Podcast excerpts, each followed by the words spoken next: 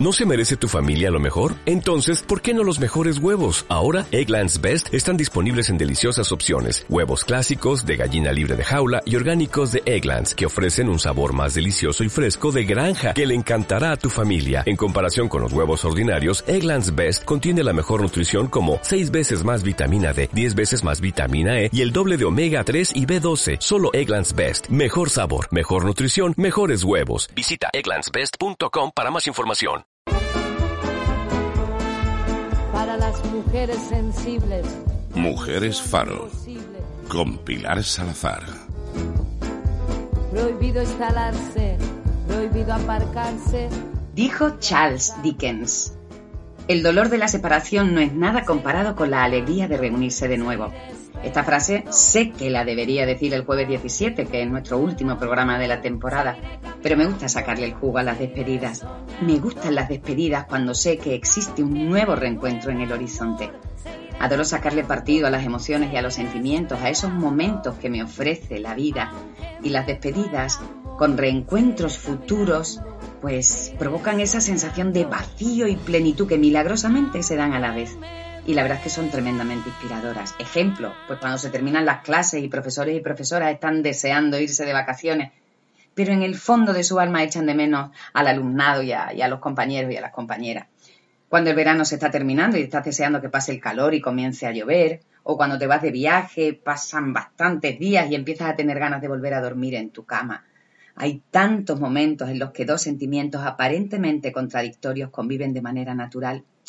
Y así estoy yo hoy, con penita de deciros adiós la semana que viene, pero feliz de las experiencias vividas y por supuesto de las por vivir. Estoy romántica, calorada, enérgica, filosófica, pero sobre todo expectante, porque hoy tenemos a dos invitados de lujo. Así que, sin más dilación, bienvenidos y bienvenidas a Mujeres Faro.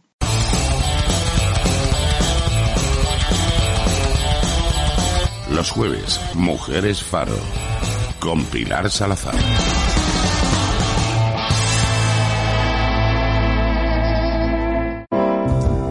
Hoy, en Mujeres en Espiral. Hoy tenemos en la sección de Mujeres en Espiral a Jesús Romanov López Alfonso, licenciado en Historia y profesor de secundaria en el área de Ciencias Sociales, Geografía e Historia habitual colaborador de televisión y prensa y autor del libro del que vamos a hablar hoy y del que os leo el texto que podréis encontrar en su contraportada. No digo el título, solo voy a leer para, para poneros en situación. Bueno, allá vamos, ¿eh? Dice, cada cultura ha esperado de la persona que nace biológicamente hombre unos determinados valores, actitudes y modos de afrontar su propia existencia que debían ser cumplidos para de ese modo ser aceptado en la comunidad plenamente. Sin embargo, todo lo que se salía y se sale aún en la actualidad de esas normas debía ser arrinconado, anulado o corregido en el mejor de los casos, como ocurría con las personas que manifestaban una sexualidad diferente a los patrones heteronormativos o una divergencia entre el sexo biológico y al que sentían pertenecer. La obra que tiene entre sus manos recoge por vez primera un análisis profundo y riguroso sobre la transexualidad, incluyendo un periplo histórico que abarca desde la antigüedad hasta nuestros días, con todos los cambios políticos y sociales que se han ido produciendo, y desgranando también la evolución de las mentalidades y la lucha política y social de homosexuales y transexuales para reivindicar sus legítimos derechos. En este imprescindible texto se incluyen asimismo numerosos testimonios de personas transexuales que revelan en toda su crudeza el lento pero inexorable camino registrado en nuestro país e incluso se referencia la evolución suscitada en otras naciones de nuestro ámbito cultural, modificaciones todas ellas que influirán de manera decisiva en la adaptación de las leyes, la percepción social y el tratamiento de los medios de comunicación, perdón, y el tratamiento que los medios de comunicación otorgan actualmente a la transexualidad. Un libro, en suma, más que necesario, expresión de una aspiración de justicia. Buenas tardes, noches, Jesús. Buenas tardes, Pilar. Qué bonito el resumen que has hecho, ¿eh? Bueno, la idea principal era esa. A mí cuando me proponen hacer el libro, eh, la verdad es que fue para mí todo un reto. ¿Por qué? Porque no había casi nada. Hay muy poca bibliografía. Últimamente, sobre todo, han surgido dentro del ámbito universitario eh, muchos chicos y chicas que están haciendo trabajos tanto de fin de carrera como de fin de máster. Hay alguna cosa que se hizo en los años 70. Hay un libro muy interesante que se llama Trans Barcelona, pero que se queda mucho en lo que es el ámbito catalán solamente. Y entonces cuando a mí me lo, me lo propone, eh, digo, bueno, pues vamos a enfrentar una cosa nueva. Y si te das cuenta, la historia es sobre todo mm, hacerlo desde un punto de vista histórico, riguroso y con dignidad. Darle dignidad a estas personas que en muchos momentos, incluso en, incluso en la actualidad, no se les da. Totalmente. Jesús, ¿cuánto tiempo entonces has, has tardado, más o menos, eh, en documentarte para empezar a escribir el libro?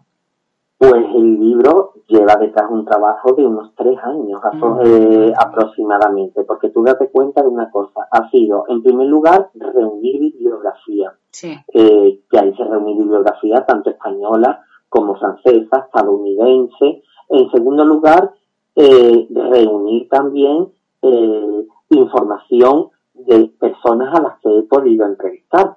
De hecho, por ejemplo, una de, de las que entrevisté, Triana del Monte, al poco falleció. Ah. Al poco falleció, al poco falleció la, pobre. Y eh, después de todo eso viene pues el proceso de mm, como mm, el proceso de escribir, ponerlo en pie, meditar, reflexionar y hacer una y hacer una historia. La verdad me ha resultado en muchos aspectos gratificante y en otros aspectos difícil, pero bueno, ahí está. Yo creo que hemos superado el reto y ahora pues tendrán que ser los lectores pues los que se pronuncien. Bueno, yo soy la, no sé si seré de las primeras, supongo que ya lo ha leído mucha gente, pero a mí me está encantando. o sea que animo a todo el mundo a, que lo compre porque me está encantando. Eh, ¿Tenías clara cuál iba a ser la estructura del libro? Esa, ese con, eh, contextualizarla históricamente o no lo tenías claro? ¿No sabías exactamente cómo ibas a empezar?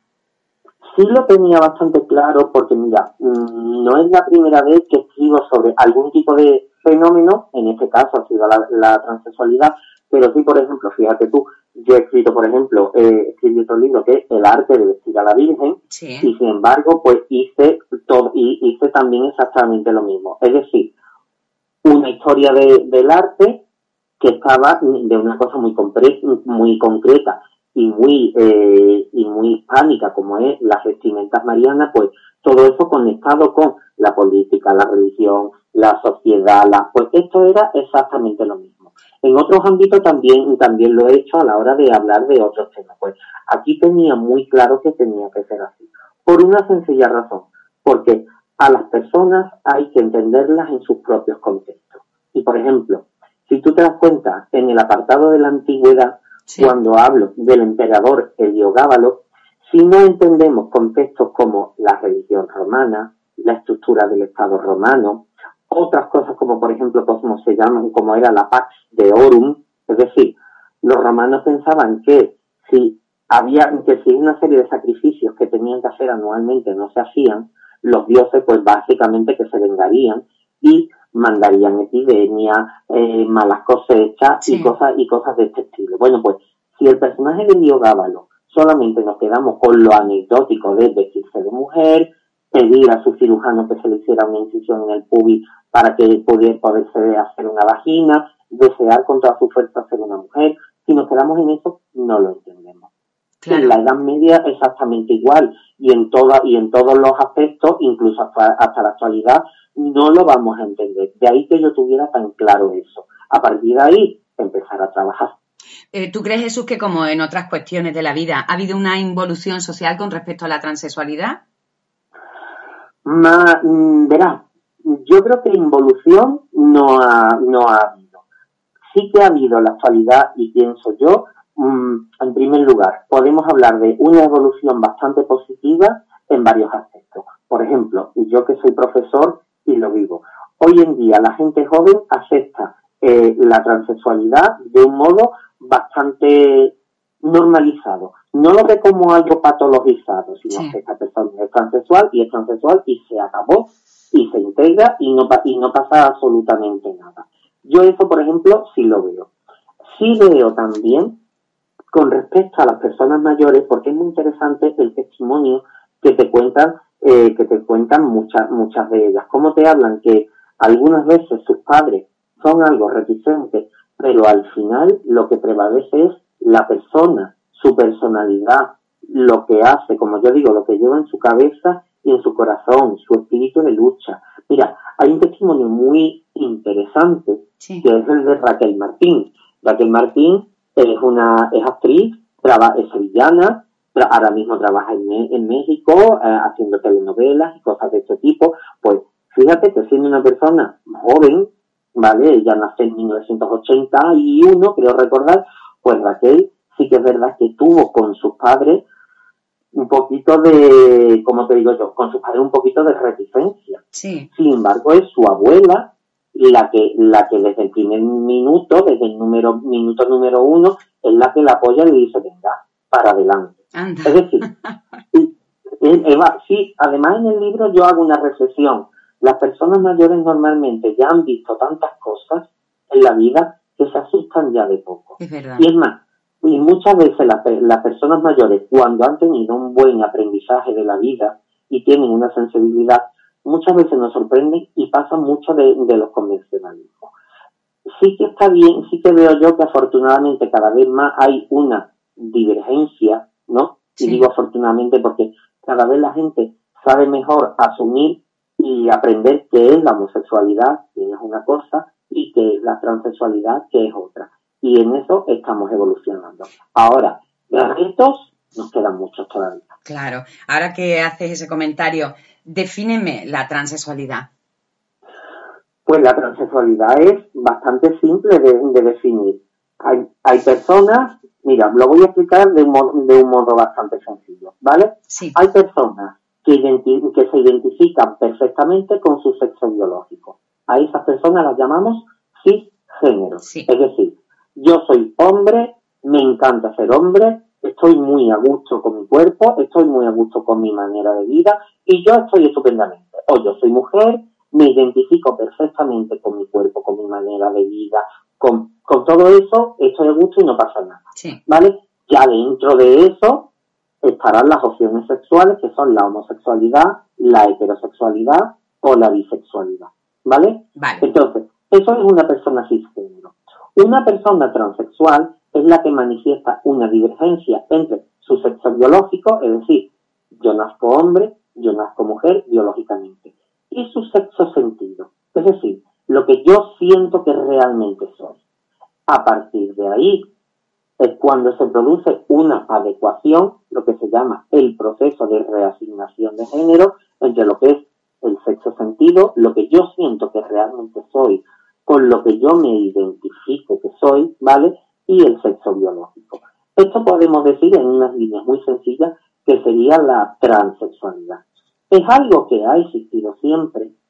De hecho, en el libro van a encontrar testimonios desde la, desde la antigüedad, ¿vale? Sin embargo, se le ha dado nombre y se le ha y se, y se ha visto esa realidad de un modo bastante tardío. Se ha visto esa realidad, digamos, desde el siglo XX hacia adelante, puesto que antes la transexualidad se veía como la versión más extrema de la homosexualidad. Fíjate. De hecho, en el libro se nombra, fíjate tú, una sevillana de Juan Valladares que dice, no le llames mariquita, que tiene un nombre también, eh, que resulta que es hombre viniendo para mujer. No mire usted, un homosexual es una cosa y un transexual es otra diferente. No sé si ha quedado claro. Ha quedado clarísimo, clarísimo. y yo creo que, además, y tú lo sabes, en los centros ya se está empezando a hablar, desde hace poco, como dices tú, ¿no? De identidad sexual, de expresión sexual, que es cisgénero, que es transgénero. Y, yo creo que efectivamente eh, alumnos y alumnas, incluso chiquititos, lo tienen más claro a veces que gente de mi edad, ¿eh? Y da coraje. sí, sí, a mí muchas veces me, me sorprende. Mira, en Instagram hay un perfil muy interesante que se llama Mamá de Chloe. Eh, Chloe es una niña transexual, ¿vale? Sí. Su cuerpo nace como varón, sin embargo, desde que tiene uso de razón, se manifiesta como niña y sus padres simplemente le dejan fluir. Entonces, claro está, su madre, la mamá de Chloe, es muy interesante la labor que está haciendo de cara, en primer lugar, a, para otros padres de niños transexuales y de niñas transexuales que se ven en esa situación, oye, cómo hay que afrontarlo, cómo hay que hacerlo, que no te, a tu hijo, tu hijo no es un enfermo, tu hijo no le pasa nada raro, ni a tu hija tampoco, simplemente es así y nosotros vamos a ayudarle. Es más, hace un tiempo vi un documental muy interesante sobre la transexualidad en personas muy jóvenes y había una chica que decía, si no hubiera sido por mi padre y mi madre, yo me hubiera muerto. Y yo me hubiera, yo, sí, sí, sí. Y, afortunadamente estamos viendo una generación de madres y padres, antes esto era, parece que era más cosas de, de las madres, pero hoy hay muchos, muchos hombres, muchos padres sensibilizados que están facilitándole la vida a sus hijos de un modo absolutamente Sí. ¿Tú crees que, que, ha ayudado a entender la transexualidad precisamente esto, que los menores transexuales cuando tú dices, eh, no es vicio, ¿no? Como decía antes, vicio es lo que has comentado antes. Eh, son niños pequeños que ya que, que, son transexuales. En el centro de mi hermana ah, hay tres y, es totalmente normalizado. ¿Tú crees que esto ha ayudado a la sociedad a entenderlo mejor? El objetivo de este libro precisamente es ese. Por eso, y además como he dicho desde el primer momento, la idea es dar una dignidad. Es decir, mira, mm, uno de los, de los grandes miedos que tienen los padres de personas transexuales es el futuro laboral. De, mm, el, creo recordar que es el 85% de las personas de las personas transexuales sigue teniendo en la actualidad muchos problemas laborales y normalmente las salidas que tienen, sobre todo las mujeres, son o el mundo del espectáculo o desgraciadamente la prostitución o eh, curiosamente el funcionariado, porque cuando tú haces unas oposiciones, ahí, simplemente lo que te piden es que apruebe y que hagan bien tu trabajo. Punto. Mm. El resto, el resto no importa. En el libro, por ejemplo, se habla de eh, una profesora que disculpa, se habla de, en el libro se habla precisamente de una profesora que es de la universidad, es de la Universidad de Valladolid, y es una catedrática de Derecho. Se habla también de otra que está en la Universidad de Granada, que bueno, esta mujer es una auténtica eminencia eh, en física cuántica, que yo ni me hablan de física cuántica y no sé de lo, no sé ni de lo que me están hablando, que ha estado en la Universidad de Berlín, que ha estado en Canadá, que ha estado en muchos lugares. Pero Jesús, eso lo damos, se lo damos por hecho, ¿no? O sea, que, que, es que lo tenemos que dar por hecho. Que porque tú seas transexual no, no se te tiene que dar bien cantar ni bailar, que de hecho no se te tiene por qué dar bien. Exactamente. Pues una de las realidades que se quiere mostrar en el libro es la diversidad y sobre todo cómo a las personas transexuales no solo hay que estimularlas en seguir desde niños, seguir adelante con su proceso, sino, sino también con sus vocaciones. si quieres ser abogada, si quieres ser médico, o si quieres dedicarte simplemente al campo, a, a, a criar un jardín, debes hacerlo. Y lo que debe de cambiar precisamente es la mentalidad. Es el hecho de decir, yo contrato a una persona porque esta persona hace bien su trabajo, no por otra cosa. Y ese es uno de los objetivos que también nos hemos marcado en el libro. hacerlo desde un punto de vista que sea empático. Lo que me importa es que, esta persona haga bien su trabajo, nada más. Es que es tremendo que tengamos que hablar de esto, ¿eh, Jesús. O sea, a mí me, escucho y me parece tremendo que, que tú no, cojas a una persona, a una ingeniera, ¿no? Por ejemplo, porque es transexual. Que me expliquen en, qué se basan.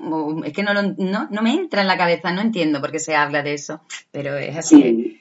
Es así, mira, te voy a poner un ejemplo, fíjate tú. Eh, hay personas, también se, eh, se cuenta, en, eh, se habla del libro, como hay personas que en un momento dado, por miedo, paran su proceso. Este es el caso de Vicky Aranda, ¿no? Vicky Aranda empieza, empieza en los años 80 a hormonarse, empieza pero de repente dice, además lo, lo cuenta en el libro, yo lo cuento con sus palabras textuales, se da cuenta que resulta que se pueden cerrar puertas económicamente, se puede, eh, se puede ver sin trabajo y dice, entonces yo decidí parar mi proceso, continuar mi vida como biológicamente hombre, dice, y eso hizo que yo pudiera seguir trabajando en algunos aspectos. Eh, y hay una de las cosas que está pasando en la actualidad y es el hecho de eh, la pobreza en la que muchas mujeres transexuales ancianas están viviendo. ¿Por qué? Porque son personas que en la mayoría de las ocasiones han vivido del mundo del espectáculo o incluso desgraciadamente se han dedicado a la, a la prostitución y por cierto han sido víctimas de maltrato como tú no te puedes hacer una idea, no han tenido un trabajo, digamos, en el que han podido cotizar y hoy se ven en, un, en, una, en una pobreza tremenda y hoy se ven que tienen que pedir ayuda social. Mira, eh, hay una de ellas cuyo testimonio es interesantísimo, ¿vale? Soledad, eh, sevillana, según ella misma fue la primera mujer transexual que se, que se sometió a una, a una operación de reasignación de, de sexo, según ella misma. Ella es la que lo cuenta. Sí. El caso es, ella estaba en París y ella siempre, y ella me, me insistía en una cosa, que ella se llevó toda su vida juntando dinero para tener una vejez.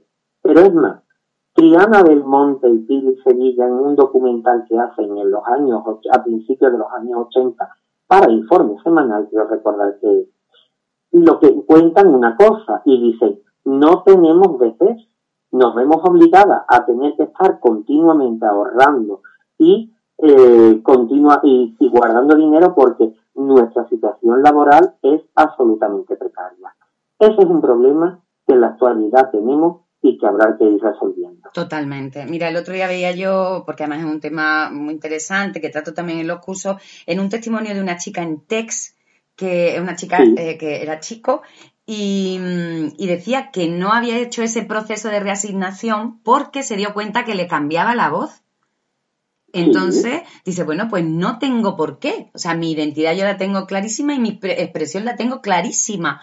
No tengo por qué mm, mm, eh, cambiar nada, ¿no? Yo también tengo una amiga que dice que si la sociedad fuera eh, más tolerante, ella no se operaba. O sea, ella es un trans, eh, se siente mujer y da igual que tenga lo que tenga. ¿no? Que también eh, eh, eso lo defienden. Esa, mira, la transexualidad es bastante curioso que a partir de los años 60 se va a empezar a ver como una especie de enfermedad curable. Es ah. decir, date cuenta de algo. La homosexualidad en el siglo XIX va a dejar de tener una connotación pecaminosa con, la, con la secularización y la laicización de la, de la sociedad para empezar a ver desde un punto de vista científico. En ese punto de vista científico, ¿no? Va a empezar a ver como, bueno, ¿qué podemos hacer para curar a estas personas? Entonces, porque, sí, sí, sí. Entonces, eh, eh, va a haber un científico que se llama Magnus Kirchner, alemán, mal, perdón por la pronunciación, pero el alemán no es lo mío, que va a ser, va a ser el primero, va a ser el primero en comenzar a tratar a personas transexuales. Y fíjate, la primera persona que se somete a una mm, un tratamiento, a una, eh, a una operación de a una, a una operación de, de reasignación de género, pues no es Liliel, siempre se ha, siempre se ha hablado siempre se ha hablado de ella, sino otra anterior, ahora mismo no se me viene el nombre a la, a la cabeza, pero en un, en un ratito se me vendrá, que Magnus Hirsen tenía, digamos, en su en su centro, era un centro, digamos, que se dedicaba a estudiar la salud y tenía contratada una serie de personas transexuales a las cuales les permitía ir vestida de mujer y se dedicaban a la plancha, a la costura, a la cocina y eran secretarias. Entonces la idea es, este hombre está enfermo porque se siente mujer, pues vamos a empezar a operarlo, vamos a empezar a ver qué pasa. Las primeras operaciones estaban destinadas a eh, hacerlo pues con un organismo totalmente de mujer. De hecho, la pintora Lili Elbe primero se le hace una eh, una equipación del pene y de los testículos y muere de una septicemia porque se le intenta eh, poner un, se, le pone un útero, se le trasplanta, pero lógicamente su organismo lo rechaza y la cosa sale bastante mal. Ah. A partir de ahí, fíjate qué curioso, el, después de la Segunda Guerra Mundial, el doctor Hamburger, es que el nombre es un poco gracioso, la verdad, pues ese hombre había estado probando con hormonas en ratas y se da cuenta que si pone hormonas femeninas en, en ratas machos, resulta que empieza a crecer pecho, todo este tipo de cosas. De esto, de, de esto se va a enterar, ay, mira, que lo voy a decir ahora mismo, el nombre, porque algunas veces se, no sé por qué, mira que yo tengo nombres en la cabeza. Christine Jorgensen, que había sido soldado en Estados Unidos, y va a ser el primer proceso hormonal que vaya a salir con éxito y la primera operación de reasignación de género que salga con éxito. Lo que quiero decir con esto es lo siguiente. La transexualidad en, un primer momento se va a ver desde el punto de vista de la heterosexualidad. Es decir, si tú no se admite la homosexualidad, no. Tú eres un hombre al que le gustan las mujeres, no, o sea, perfecto. Pero tú eres un hombre al que le gustan las mujeres, no. Tú realmente eres una mujer. Por lo tanto, te vamos a convertir en mujer. No sé si me estoy explicando. Perfectamente, perfectamente. De hecho, de hecho, fíjate qué curioso, esta es la postura que se sigue manteniendo en países como Irán. En Irán, la homosexualidad está penalizada con la muerte, pero la transexualidad está subvencionada. ¿Sí? Sí, sí, porque hay un, hay un documental muy interesante, lo puedes ver en YouTube. ¿Por qué? Porque en Irán lo que existe simplemente es la, heterosexualidad. Y de hecho hay muchas personas homosexuales que no se sienten transexuales, pero que se someten a ese tipo de, operación de reasignación de género para poder seguir viviendo. Ay, madre Jesús, por Dios.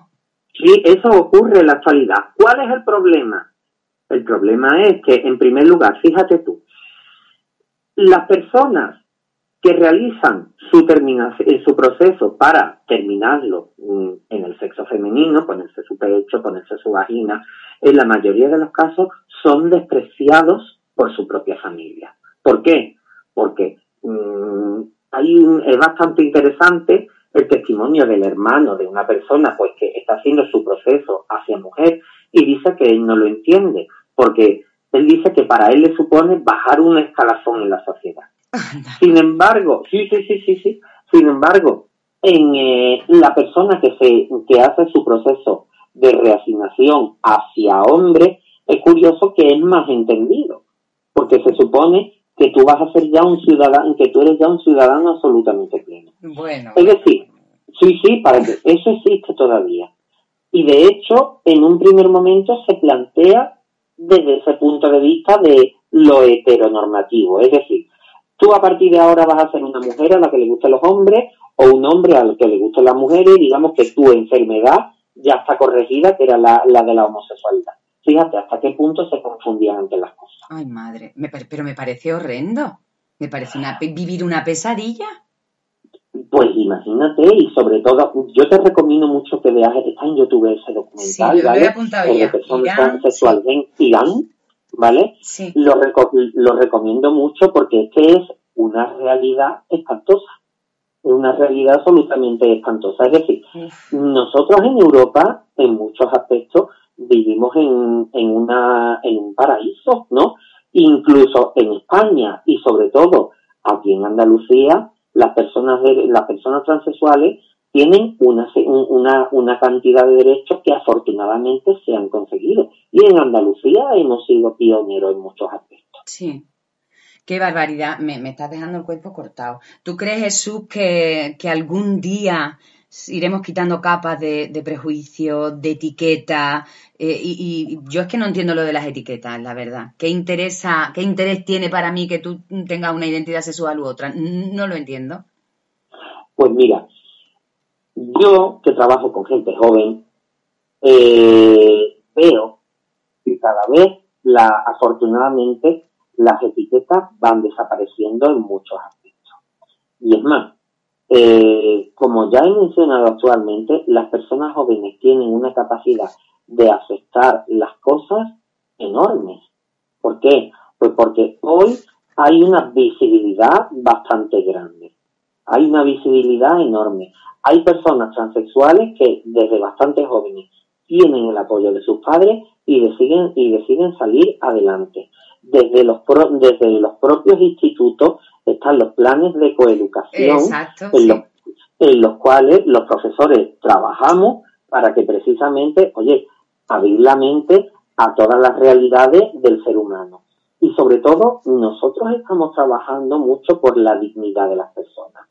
Pero también, y vuelvo a lo de antes, y es muy necesario enlazarlo, hay bastantes personas mayores, y a mí no me gusta, porque a mí no me gusta mm, dejarlas de lado, hay bastantes personas mayores que también han sabido hablar, aconsejar, dar afecto, dar amor y sobre todo mm, dar una normalidad enorme a las cosas y, así, y es muy de agradecer esa labor que han tenido. Con lo cual también, oye, vaya mi reconocimiento para esas abuelas, para esos abuelos y para esas personas que dicen, no pasa nada, yo ya he visto de todo en la vida y yo no me asusto de absolutamente nada. Fíjate, porque te iba a decir, yo creo que nos han enseñado mal, hay muchísimas cosas que nos han enseñado muy mal. Eh, y, pero, sin embargo, te iba a decir, entonces, claro, las nuevas generaciones normalizan porque ya están aprendiendo bien, es decir, eh, no existen las etiquetas, ¿no? Pero es curioso que me digas, y sin embargo, son, hay muchas personas mayores, y te doy toda la razón, que han apoyado más esas identidades diferentes que, que han sido vetadas a lo largo de la historia, ellas las han visto, eh, las han aceptado muchísimo mejor que gente de ahora. Es curiosísimo cuando es, una cuestión de, de, eso, de un aprendizaje y de una aceptación de la variedad y de la diversidad del mundo, ¿no? En todos sus aspectos, ¿no? Pues me llama mucho la atención. porque al final volvemos a lo mismo, porque al final tú lo que ves es la persona. Claro. Mira, Marta Ambroyer, la presidenta de la Asociación de Transsexuales de Andalucía, en una entrevista que se le hace que es muy interesante, él dice que ella fue una víctima de, de su padre en algunos aspectos, pero que su padre fue una víctima también de la educación que recibió. Claro. Y dice una cosa tremendamente interesante, dice, mi padre, mm, dice, mi padre era muy reticente, dice, hasta que un día se me acercó y me dijo, qué guapa estás hoy. Oh. e incluso... Dos lagrimones se le caerían. exactamente, exactamente. Bueno, pues ejemplos de ese tipo, ejemplos de ese tipo de, mm, de, de, personas mayores que se encuentran con una realidad que no es para la que les habían preparado y educado, pero que terminan diciendo, bueno, ¿y a mí qué más me da? Claro. Hay muchos, afortunadamente.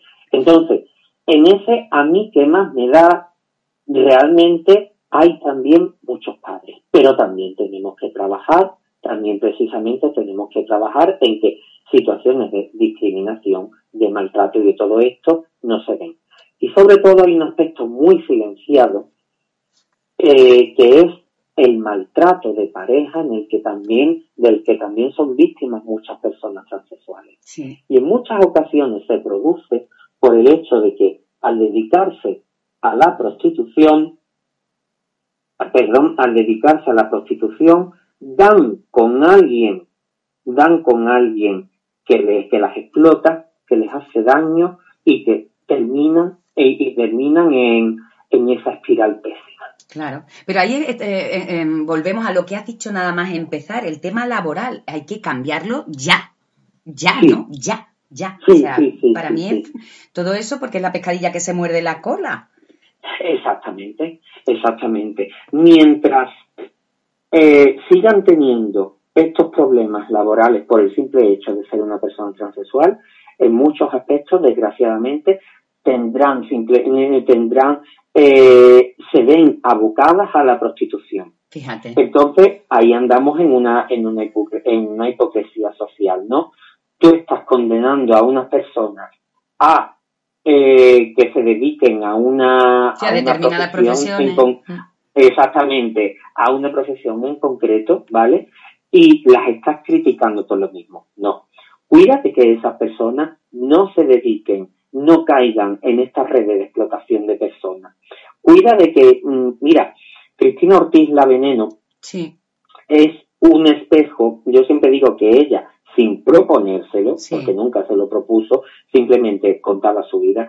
Cristina Ortiz puso el espejo de la marginación de la transexualidad, puso el espejo de los problemas que había de prostitución y sin ella, sin ella proponérselo, estuvo denunciando cosas, porque simplemente, repito, contaba su vida, denunciando cosas que hasta entonces no habían salido en la televisión. Y eso es una cosa que hay que reconocerse a ella. Mm, mm. Oye, eh, bueno, me, me, quedaría contigo toda la hora, pero me quedan dos invitados y, y, me va, les voy a tener que cortar a ellos, a ti no querido, porque es que me estaba, me tiraría horas contigo. Escúchame, presentaciones, ¿dónde podemos verte en vivo y en directo para poder preguntarte todas las cosas que se quedan por ahí colgando?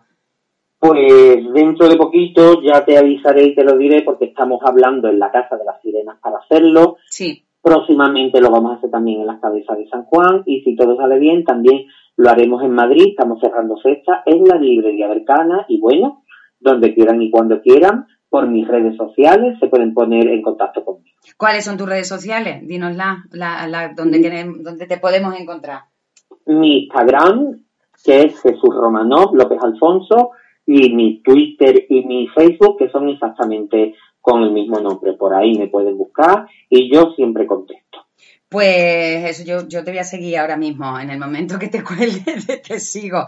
Eh, lo que sí, me gustaría decirte que terminamos ya el 17, esta temporada de este año tan, tan raro, eh, de estos añitos tan raros, y la temporada que viene, mm, ¿te gustaría venir a contarnos más cosas de vez en cuando? Por supuestísimo. Pues es que me parece que hay mucha tela por cortar, como decía mi abuela. Una barbaridad, así que cuenta contigo. pues cuento contigo. Un beso muy fuerte, deseando, me imagino, ya que te den las vacaciones. En eso andamos, ya nos queda bastante poquito y nada, metido ya en nuevos proyectos. Ya cuando me den las vacaciones empezamos proyectos nuevos. Genial, sin parar. Pues un beso muy grande y muchísimas gracias, Jesús, por habernos atendido. Siempre a ti, un beso.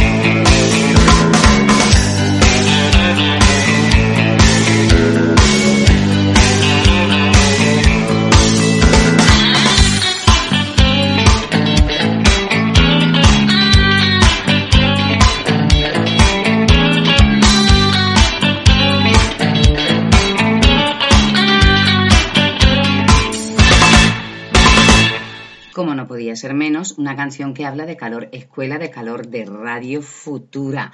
Y con esto, pues, ¿qué os parece si pasamos a Mujeres Tierra?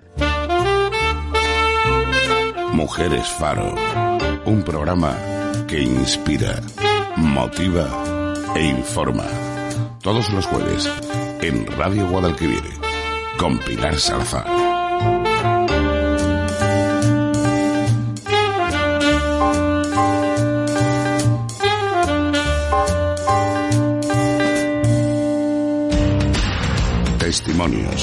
Historias, gente. Hoy en Mujeres Tierra. Cosas que parecen feminismo, pero no lo son. Raúl V. Rey. Y continuamos en este calurosísimo jueves 10 de junio. Eh, para entrar, para que nos dé fresquito, a decir para entrar en calor, no, porque entonces más calor nos vamos a morir. para que, que nos mm, dé un aire de frescor, pues por supuesto. ¿A quién tenemos aquí? Pues a Raúl V. Rey. Bienvenido y bien hallado, Raúl. ¿Qué tal? Bienvenido también, bueno, bien hallado tú también. Bien, me encanta lo de bienvenido y bien hallado. Yo no sé de dónde salen. Esas cosas de vez en cuando las busco, ¿eh? porque me resultan súper curiosas. Bienvenido y bien hallado. Así que Sí. habrá que buscar de dónde, de dónde viene eso, bien hallado. Que caló también, ¿no, Raúl? Oye, de verdad, yo es que esta ciudad tiene un clima hostil. Llega esta época y yo tengo un amigo de Barcelona que viene a visitarme así a menudo Sí. y siempre le dice, "Dice, ahora entra la época en la que no bajo yo a Sevilla ni loco. Hombre, claro, por supuesto. Será que paso a pasar todo el calor. Por su- Vamos, ni Pero yo bueno. bajo. no baja él ni bajo yo. Que, no- que huimos mira, todos. Si Sevilla, si Sevilla tuviera mejor clima, pues sería perfecta. Y pues no puede ser. No, no puede. No La puede exacto. perfección no existe. La perfección no existe totalmente. Y luego, mira, en, el- en la intro del programa precisamente decía yo, e- esa, esos sentimientos que, que nacen a la vez y son supuestamente contradictorios, ¿no? Y pues, por ejemplo, el ejemplo que ponía es cuando te vas de vacaciones, te tiras un mes fuera, estás maravilloso de vacaciones, pero dices, por Dios, quiero dormir en mi cama, ¿no? Pues, pues Sevilla tiene ese punto contradictorio también. Me encanta mi ciudad, pero en verano mm, huyo, huyo, la amo, pero la odio a veces, ¿no? Eso Claro, te- es que en realidad yo creo que son los extremos los que nos hacen ir siempre de un lado para otro, ¿no? Sí. Porque cuando trabajamos muchísimo y dices, es que quiero unas vacaciones, por favor, por favor. Pero después, si las vacaciones se te hacen muy largas, quieres un poquito de rutina, de horarios, de Exacto. poder ver a tu gente habitual y demás, ¿no? Exacto. si no trabajáramos tanto, pues a lo mejor no necesitaríamos tantas vacaciones. Además, si no eh, hiciera tanto calor, pues no necesitaríamos, para saber no invierno. claro, yo siempre digo lo de para saber qué es lo bueno tienes que haber conocido antes lo malo, para saber qué es lo rico tienes que haber conocido antes algo que no te guste, ¿no? O sea Claro. que, que esos sentimientos que conviven en nuestro cerebro, en el fondo son estupendos. Y sentimientos es lo que nos hace sentir la serie que está de moda de Netflix, los Bridgertons. Y y de ella nos va a hablar Raúl. Bueno, verás, eh, es una serie que ya lleva algunos mesecillos, entonces no es que esté de moda rabiosa, Sí, pero yo la quería ver porque eh, se vende como una serie muy feminista. Y yo la vi y al principio parece que el planteamiento pues sí iba a ser feminista y le iban a dar una vuelta de tuerca a toda la situación que plantean y demás, pero después creo que se desinfla. Y yo he visto la serie entera y a mí me ha decepcionado en ese sentido, en el sentido de que eh, pensaba que iba a postular unos principios feministas que los personajes pudieran defender, como se hace por ejemplo en Juego de Tronos. sí, En Juego de Tronos los personajes femeninos son muy fuertes, se empoderan, eh, reivindican su espacio, eh, eso a mí me parece muy feminista. sí. ¿Y aquí qué es lo que pasa? ¿Cuándo, ¿Cuándo se tuercen? Bueno, te, te- te- te cuento un poquito la historia para, um, Situarnos. para situarnos, ¿vale? Sí. Es una historia de amor, esto lo saco de sensación, una historia de amor durante el periodo de la regencia en el Reino Unido. Pero aquí ya viene el primer problema, y es que, a ver tú qué opinas, ¿eh? A ver. si la ves este verano A ver, a ver. y, eh, y cenando, pues me la Te lo cuento, sí, y sí. Y discutimos de esto. Eh, plantea un, un mundo en realidad alternativo al nuestro, porque la reina es negra Sí, y muchas personas de la alta sociedad también son negros. Es decir, el racismo ha terminado y todas las personas negras o de otras razas pues pueden llegar a cualquier posición social, sí, lo cual todavía no ocurre ni siquiera hoy en día. efectivamente, efectivamente. Pero en muchas cosas, Claro. ¿no? No solo en la raza. Hablaba Claro. con Jesús de la transexualidad y precisamente hablaba de eso, que en el, en el ámbito laboral, bueno, lo han escuchado, eh, Raúl no, porque no ha podido escuchar todavía el programa, pero lo han escuchado las personas que eh, están con nosotros hoy, eh, Sí. que decía que en el ámbito laboral el, el transexual le dejan la- bueno, dice que a, a fin de cuentas acaban siempre en la prostitución, pero o en el, el mundo del espectáculo, cuando ¿por qué no puede ser que, que un transexual Claro. pueda acceder a ser ingeniera o pues no, pues no, ahora mismo se mira con malos ojos y es más o menos de lo mismo que me estás hablando tú. ¿Cuántas co- cosas tienen que cambiar, eh, Raúl? Claro, y entonces plantea un mundo extremadamente machista esta serie. Y te digo, bueno, si planteas un mundo tan ideal y fantástico, donde el, el racismo no existe, y eso ya nos llamaría la atención, porque nosotros conocemos la historia y entonces nuestro inconsciente rápidamente te diría que eso no está cuadrando y todas las disonancias nos harían ver cómo debería haber sido y cómo fue en la realidad, ¿no? Sí, Pero eso lo hacen con el racismo, sin embargo, con el machismo no. Plantean una alta sociedad donde las mujeres viven de sus padres ricos hasta que están en, en edad de merecer, las presentan en sociedad y entonces eh, buscan un marido que las mantenga. sí. Lo que Y viene después- siendo de toda la vida. Claro, y si enviudan, pues ya después viven de sus hijos. Pero las mujeres de la alta sociedad pues no trabajan, son una especie de decoración, tienen que estar siempre bellísimas, muy bien vestidas, muy bien maquilladas, peinadas, y en eso transcurren en sus días, Sí, ¿sabes? Eh, entonces, yo pensaba que ahí iba a haber como una mm, reivindicación, eh, que la protagonista se iba a poner en contra de esto y demás, pero no, no, la protagonista participa de todo esto, hay un personaje secundario que es su hermana, que es una hermana pequeña, que mm, desde el idealismo y demás, pues sí que se queja, reivindica, pero es casi un adolescente y casi se explica entendiéndola desde ahí, ¿no? Desde la adolescencia, esa rebeldía y tal. Sí, pero todo lo demás eh, no hay una clara una trama que te lleve a posicionar a la mujer de otra manera.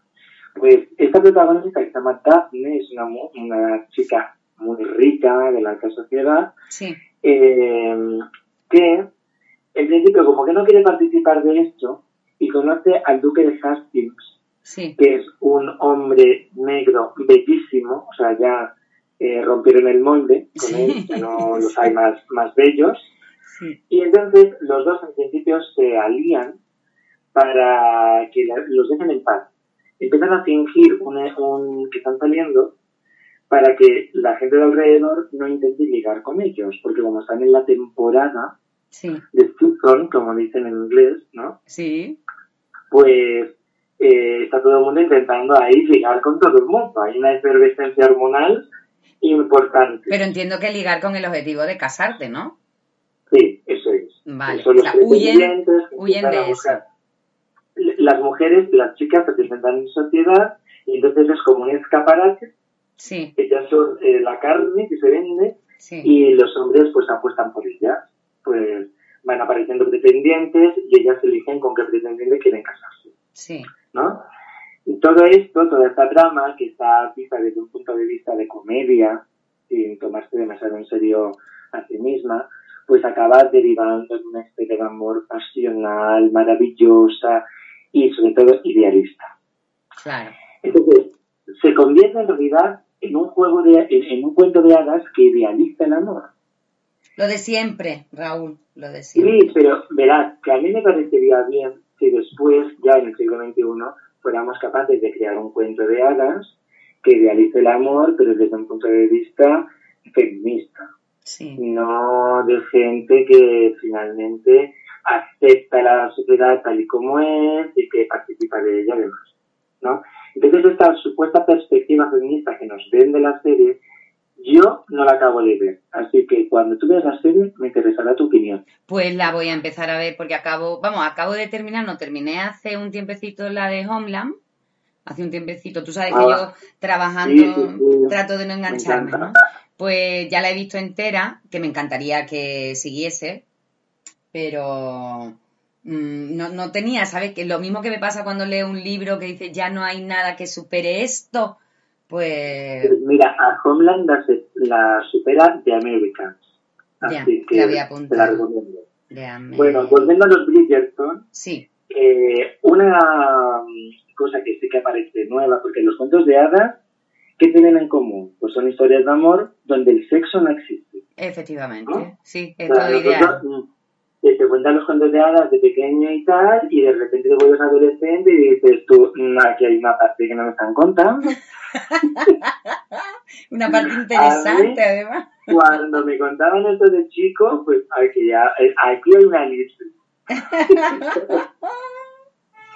Esto de comieron felices y, o sea, comieron felices y estuvieron felices, Sí, bueno, ya está, ahí se acaba. Esto qué es, pena, ¿no? ¿no?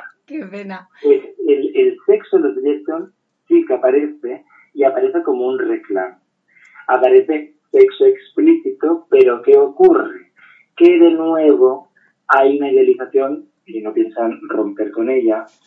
Eh, y a mí me parece que, o sea, que por un lado, rompe la idealización, porque los cuentos de hadas no aparece el sexo, pero por otro lado, como idealiza estas relaciones sexuales que son la bomba, que son maravillosas, que acaban exhaustos y demás, pues claro, eh, que hacen en el espectador crear unas expectativas que son muy poco realistas, son dañinas, porque dice, ¿en serio el sexo es esto? ¿Qué ha ocurrido con mi vida? ¿Qué es lo que llevo haciendo todo el tiempo? Perdiendo el tiempo. Oye, ¿no crees tú que, que se, ahora mismo eh, se ha puesto el sexo en las series, en las novelas de moda?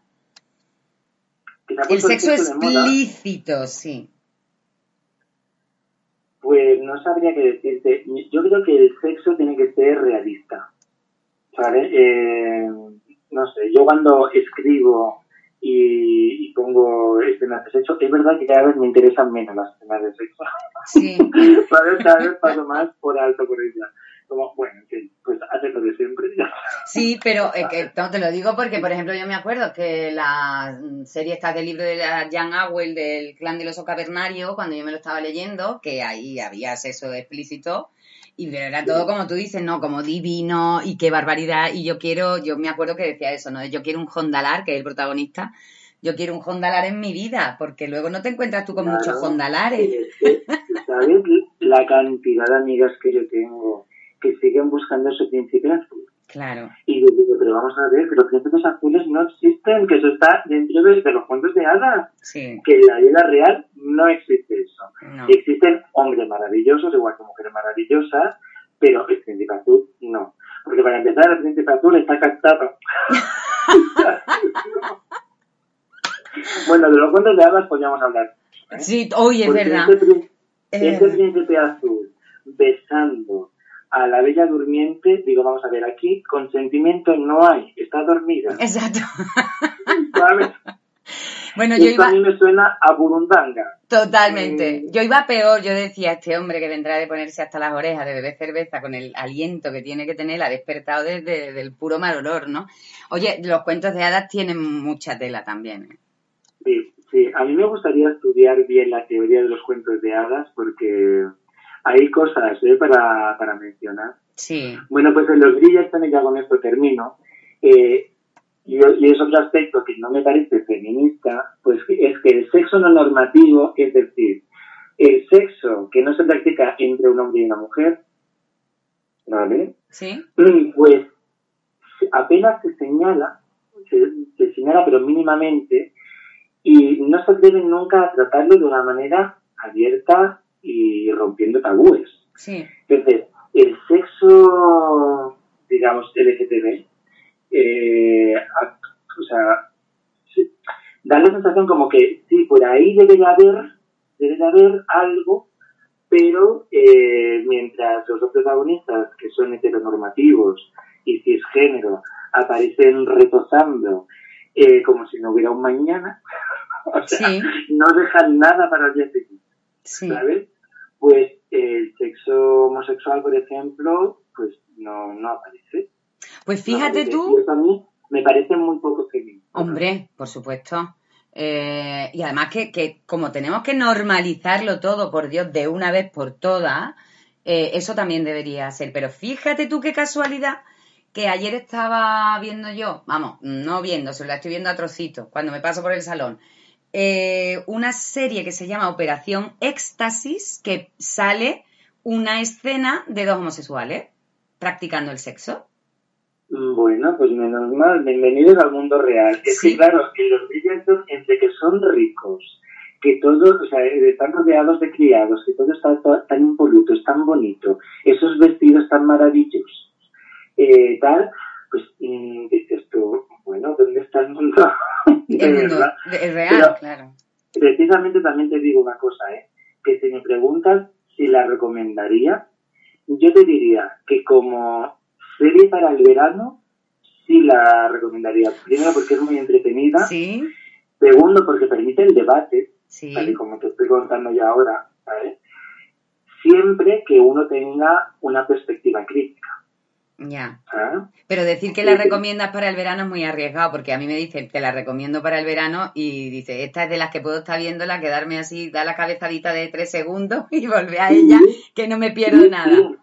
Pero es una serie amable porque tiene ese tono de comedia, eh, es una serie muy bonita donde todo es perfecto, todos los protagonistas son muy guapos, Sí, que también me parece eso muy poco realista. sí, Eh, esto pasa con una serie que, que es muy rompedora en cuanto a las relaciones eh, no normativas, ¿no? Que, ay, ahora se me va a ir el nombre. Eh, Euforia se llama. Sí. Es visualmente y artísticamente una preciosidad. Y ahí hay mucha diversidad, pero es que después te pones a mirar y dices, todos son guapos. O sea, hay diversidad, mm, pero feos no. ¿sabes? Oye, que es lo que te decía antes, cuántas, cuántas cosas hay que cambiar todavía, porque eh, es verdad, Riverdale, que lo estaba viendo mi sobrina hace poco, y es que no hay uno que no sea maravilloso, estupendo, maravillosa, estupenda, sus tacones, con sus cuerpazos. Claro. Oye, que eso fra- Si te vas a, a series como Élite, pues vuelve a ocurrir lo mismo, adolescentes todos guapísimos y tal. Pero mira, yo acabo de terminar una serie que me ha gustado muchísimo, se llama eh, Generation, sí, Generación, sí, de HBO. Y es una serie de adolescentes, pero me parece que es interesantísimo que la vean los adultos. ah, muy bien, Porque comprender realmente de qué va esta nueva generación con la que convivimos y nos quedamos mm, boquiabiertos diciendo no entiendo nada. Pues ves esta serie y lo entiendes. Y es gente normal. generación, Los pues la más feos, más guapos y tal, pero no hay ninguno espectacular. Son chicos normales de los que yo me encuentro en mi instituto y demás, que tienen problemas como la- los alumnos míos y tal. Entonces, a mí me ha gustado mucho porque eh, creo que permite la aproximación con esta nueva generación. Y bueno, pues eso, ellos nos invitan a ver esta serie nosotros tendríamos que invitarles a ver alguna serie para que nos entiendan a nosotros Sí. y nos podamos eh, comprender, ¿verdad? Ah, Porque a ver si qué hay, ¿no? mejor, qué mejor que el arte sea eh, un punto de comunicación, de conexión y de encuentro, ¿verdad? Pues sí, de hecho, eh, yo creo que la- las plataformas de la serie han provocado eso. Porque lo mismo me gusta Dark a mí, yo luego con los alumnos lo hablo mucho, ¿no? A veces cuando yo, ¿quién ha visto tal? ¿Quién ha visto cuál? Y Dark es un punto de encuentro, a todo el mundo le gusta. Incluso el cuento de la criada. Hay muchas series que nos posibilitan eh, charlar con, con los adolescentes. Riverdale, yo me la he visto porque por lo mismo que tú, ¿no? Porque quiero entender, pero claro, Riverdale no se acerca a la realidad para absolutamente nada. Lo que pasa es que eh, la ven, yo te puedo decir que cuando yo pregunto, eh, las niñas todas, por desgracia. Los niños no, pero las niñas la mayoría. Sí, sí, sí.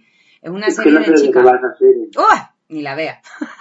No, Yo no te la aconsejo ni para las tardes de verano, fíjate lo que te digo. O sea, oh, por Dios. Bueno, mm, tú si tiene un huequito, pues échale un ojo, pero madre mía. Yo, que, verás, yo que reivindico mucho la realidad, en realidad, eh, a mí me parece que escapar de la realidad es interesante. Mucho. Y que eh, hay veces que la realidad es muy opresiva y nos viene bien escapar un poco. De hecho, por eso a mí me gusta tanto la ciencia ficción, porque es capaz de hablar de la realidad sin que tú te sientas dentro de la realidad.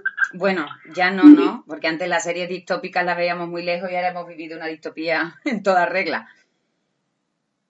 Eh, bueno, sí, sí, por la pandemia y esto sí, pero claro, yo pienso en películas como Play Runner. Ah, vale, vale. claro, eso dice, o, libros como 1984. Sí. Que sacan de tu realidad, pero para hablarte de la realidad que hay en el mundo. Y, y eso es que me parece primero muy difícil y después maravilloso. Eso solo te lo da el arte. Sí. Porque un documental te puede informar y ser muy interesante pero hacer esto, o sea, sacarte de la realidad para hablarte de la realidad y hacerlo a través de la belleza, dices tú, mm, esto si no se le hace, que baje Dios y lo vea. Totalmente. Mira, a mí me encanta cuando leo en la playa, porque estás en un entorno estupendo y cómo es posible que tú en la playa te puedas ir a una isla donde estén haya una batalla o me encanta lo que pasa es que siempre se me queda de, de arrugar la frente se me queda mm, ah. blanco el huequito, ¿eh? siempre, todos los veranos se me queda el huequito de, la frente, del entrecejo. Pero sí es porque me encanta, me encanta leer en la playa y abstraerme y... Oye, pues mira, os voy a recomendar también un libro para este verano. A ver, eh, los, se llama Los Errantes. Los Errantes. De, de Olga Tokarczuk, que es premio Nobel de Literatura, una mujer polaca. Sí y está muy bien que sea una mujer no de literatura y es una serie de, relatos a veces muy breves y lo que tienen en común es que es gente que no está parada en un sitio, gente que está siempre viajando. Entonces, para, para las vacaciones, que es una época de viajes, me parece que es maravilloso y como hay veces que los capítulos son tan breves, te permiten leer un capitulito, darte un chapuzón. Claro, sí. Es que eso, eso es interesante. claro, porque como son trayectitos cortos, momentos cortos, pues entre que llego a la playa, esto, pues sí, sí, sí, porque si no te pasa como a mí que te achicharra y no te, no te baña. Bueno, Raúl, que se nos ha ido el tiempo totalmente. Eh, en este programa que hemos dedicado solamente a dos temas. Ya la semana que viene terminamos y así dejamos el efecto Seigarnik, el efecto cliffhanger para la temporada que viene, que vamos a hablar de cuentos, vamos a, bueno, no, no decimos más. Que pase, bueno, no, no, nos escuchamos la semana que viene también para despedirnos. la semana que viene nos despediremos, ¿no? claro. Hombre, claro, además tiene que ser un bombazo de programa, pero todo siempre como con el efecto este, el cliffhanger que a mí me gusta. Ah, vamos a aprovechar eso de la serie para dejar enganchado. Bueno, Raúl, pues un beso muy grande, muchísimas gracias. Apunto los errantes, apunto los Bridgerton, apunto Euforia y Generación. Todo eso apunto. Muy bien. un beso grande. Un beso a todos. Si quieres contactar con nosotros, llama al 954 170404 o 954 17 15 68 o envía un email a mujeresfaro@gmail.com.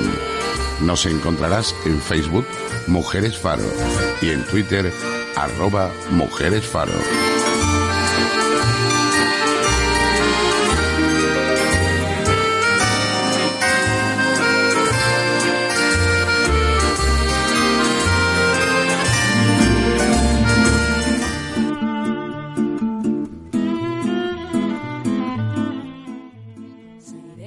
dos entrevistas hoy en Mujeres Faro.